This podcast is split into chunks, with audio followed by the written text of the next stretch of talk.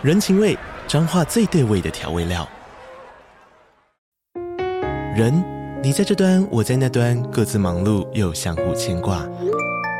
情，街角的吵杂声传递温暖与思念。味，是从每一个转角飘出的乡愁。这里是彰化县政府 Podcast 节目《彰化早咖》，我是主持人内克。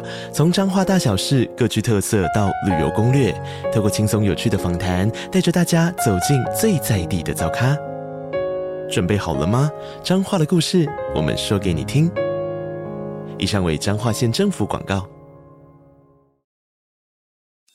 每天十分钟，遇见更好的自己。远见天下文化 Podcast 一号课堂。大家好，我是丁雪文。时间很快啊、哦，一个礼拜就这样过去了。三月份春暖花开，哎，希望所有的事情越来越好。今天呢，照案例，我还是要跟大家分享一下啊、哦，过去一个礼拜发生的重要财经新闻。第一则我要说的是二月份的最后一天，二月二十八号，我们看见美国商务部开始接受半导体企业提交所谓的晶片法案的补助申请意愿书。那接下来呢，他宣布会分五阶段进行审核。不过啊，比较值得我们注意的是，提出申请的半导体业者将来不但要遵守很多的限制，譬如说获得一点五亿美元以上的补助者要和政府分润哦 （profit sharing），而获得补助者未来十年也不能在对美国构成国安威胁的这个地区扩张产能。那大家都知道，说的就是中国。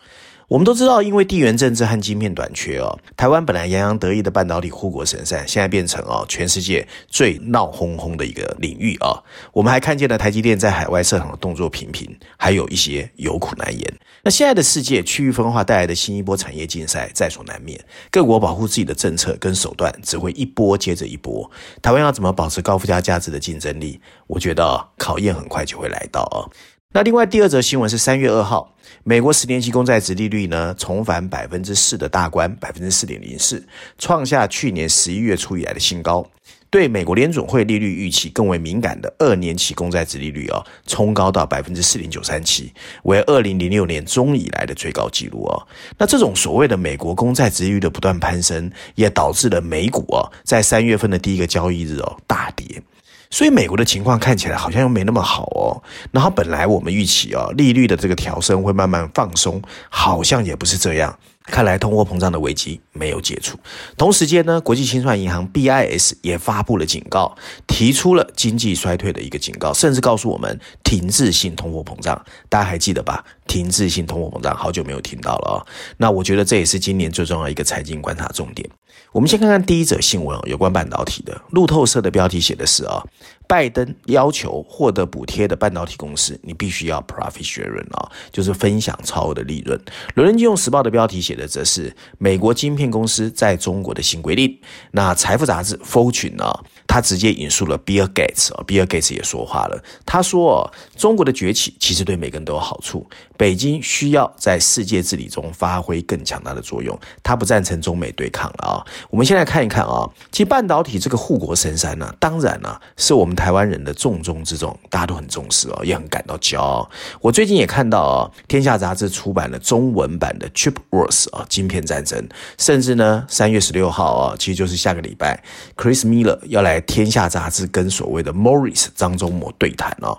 台湾的企业界很多人趋之若鹜啊，很多名人也在脸书啦，或者是社交媒体上推荐这本书，说这本书言之有物啊。不过区域分化的今天，中美对峙的情况下，半导体的热腾腾却不见得对台湾一定是有利的哦。相反的，其中蕴含的危机，我感觉吧。只是越来越凶险，连 Bill Gates 啊，微软的创办人，在最近接受 Financial Times 的 Podcast 的访问的时候，他就说：“你美国根本就不可能永远的阻止中国去发展自己的半导体。你现在这样只是提醒他加大时间跟资金去发展自己的半导体。再过五到十年，中国还是有机会透过自己的大力支持哦，发展出晶片哦。所以他说呢，其实现在这个全世界上啊，本来有很多好的东西，譬如说我们更重视健康啦、创新啦、气候变化。化，这种都是国跟国之间可以双赢的。不过，全世界现在最重要的一个关系就是中美关系，这个关系的演变确实让人越来越失望，还有担忧哦。那同时间呢，我们也看到 KPMG 哦，最近公布了二零二三年全球半导体产业的展望哦。那他认为哦，全球晶片业的主管本来在二零二三年是比较乐观的，超过八成预期今年的公司营收都会增加。不过里面还是提到两个政治疑虑哦，一个是国有化半导体的科技，就是各个国家都把半导拉到自己的国家嘛。另外就是台湾在供应链的角色过重哦。那这两个事情很有意思哦。KPMG 和全球半导体联盟 GSA 合作哦，这一次在去年第四季。调访了一百五十一位半导体的主管，对二零二三年半导体前景的看法。百分之八十一的受访者觉得今年是很乐观，而且百分之二十一预期成长率会超过两成。不过，有百分之六十七的受访者哦，认为未来三年人才风险是半导体发展的最重要的一个关键哦。那各国朝所谓的科技主权迈进哦，会是重大的挑战哦。那另外呢，第二个大担忧就是关税跟重新协商贸易协定哦，还有另外四个疑虑哦。报告里面写的分别是俄乌战争啦、政府补贴在地化啦、全球税改，还有气候变迁。那为了缓和这些风险哦，百分之四十六的受访者计划在未来一年提高供应链的地缘分布多元化。那其实就是台湾说的去台化嘛。所以其实啊，我觉得还是要小心一点点哦。不过还是有好消息啦。他认为电动汽车是驱动半导体今年营收成长的重要引擎。过去被业者认为最重要营收的无线通讯滑落到第二名，第三名是云端运算和资料中心 （data center） 啊。那晶片业今年最重要的成长机会则是感测器和 MEMS 微机电系统啊。那另外呢，我还是同意啊，人才其实是台湾发展半导体必须面对的最大现实。我上次也引述过嘛，台湾大学电机学院的院长张耀文，其实在过去这个多年来，一直以大炮之姿哦，呼吁哦，台湾的高教还有考招政策是有问题的。所以呢，其实他也是在强调，这个所谓人才往科技业去移动，但是在培养供给端上面，政府一直没有拿出具体的东西，会是台湾未来哦半导体竞争的一个弱势啊。因为它里面也提到的，美国总统科技顾。委员会在二零二二年九月，这曾经提过一个报告，叫做“振兴美国半导体生态系统”啊。当时就建议美国政府要成立国家半导体中心，专注微电子教育啊。其实这学的是二十年前台湾发展半导体联盟的方法。很不幸啊，台湾十多年前为了教改就丢掉了。那如果没有这样子的话，将来台湾的科技人才荒要怎么解决啊？这大概是今天啊半导体这边我要分享的。那第二则呢，有关通货膨胀啊，我首先要引述的是 CNBC。它的标题写的是十年期公债殖利率回落到百分之四以下。那另外路透社的标题写的是国际清算银行 BIS 支持强力升息，尽管有可能经济衰退。Bloomberg 的标题则是台湾削减了二零二三年贸易增长的前景，通货膨胀的压力。增加哦，那通货膨胀当然很难搞哦，各国央行都很头痛，要不然台湾的央行啊，最近三月十号啊，鹰派代表陈南光副总裁也不会突然出人意料的走人了。不过历经一年的抗通货膨胀，美国消费者物价指数虽然从去年夏天的百分之九左右降到现在的百分之六点四，但是越来越多人又觉得哦，好像。FED 一直没有松口，所以呢，通货膨胀压力距离百分之二还有一段距离的今天，可能联准会其实还是会持续它的一个紧缩政策。更糟糕的是啊，因为通货膨胀的黏糊糊，年初外界本来预判哦，今年。升息满周年之后，有可能会放松升息的速度。现在不但不会，还可能会加快升息。美国 LPL Research 的一个全球首席策略师哦，Quincy Krobby 哦，就表示，美国联准会在击败通货膨胀上还有 long way to go。他表示呢，美国联准会最近总算明白，通货膨胀比原先预估的更加棘手。然后，国际清算银行的这个报告呢，也再次加重。它里面特别提醒我们，美元的升值加上大宗商品价格的持续上涨，全球停滞性通货膨胀的风险又开始回来了。那停滞性通货膨胀，我不知道大家还记不记得？我之前提过，停滞性通货膨胀就是说呢，通货膨胀增加或者是年增率的压力仍然存在的情况之下，经济衰退同时发生。那事实上，经济衰退在二零二三年从来没有人说它不见了。那本来大家是预期通货膨胀会舒缓，如果通货膨胀真的像我刚才在讲的，没有真的舒缓，经济衰退阴影却来了，这就叫停滞性通货膨胀啊。所以国际清算银行特别警告我们啊，相对于已开发国家，新兴市场哎危险更大。这反映出呢，新兴市场对于商品的消费增加，以及他们更容易暴露在全球金融情势的动荡中。那国际清算银行呢，它主要是透过分析过去三十年哦，二十二个大宗商品进口国的季度资料得到的结论。这个报告告诉我们，商品价格上涨会带动通膨的升温，然后促使央行以货币政策作为回应，进而伤害实体经济的增长。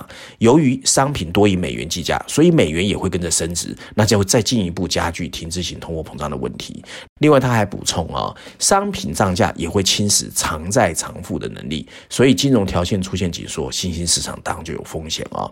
那拉回台湾哦，台湾最近非常精彩哦，因为前阵子其实从去年年底开始吧，我们就看到已经离职的陈南光，其实在几次啊，在媒体上就是觉得台湾央行的动作太慢或者太保守啊。